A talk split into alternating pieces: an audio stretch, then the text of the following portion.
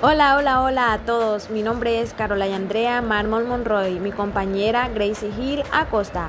Hoy quiero compartir con ustedes mi primer podcast, hablándole de la importancia de la cultura y recuperación de memoria colectiva en la etnoeducación.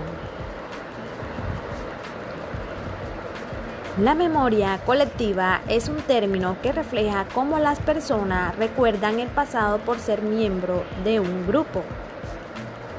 También es proyecto inacabado que se basa en el rescate de recuerdos individuales y en la construcción de un relato común que refuerce la identidad del grupo. Por lo tanto, el relato que puede ser ficticio o aparentemente real cumple con la función de mantener el pasado y lo posible aceptablemente unidos.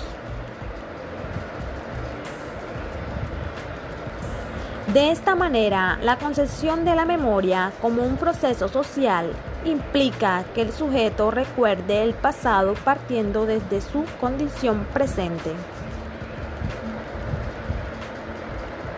Es forma de expresión de la memoria se encontrarán condicionadas por la cultura, lo que implica no caer en el error de creer que la única forma de comunicación de la memoria es la oralidad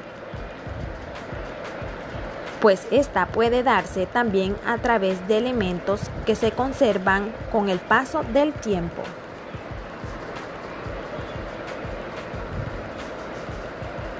Esta memoria colectiva se puede estudiar como un cuerpo de conocimientos, como el esquema que soporta a un pueblo o como un proceso de reivindicación y cambio impulsa la identidad del grupo y construye su discurso social y político.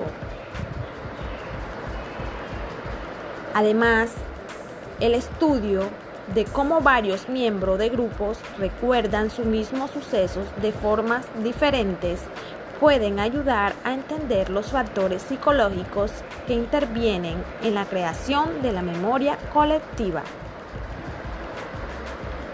Muchas gracias por escuchar este audio.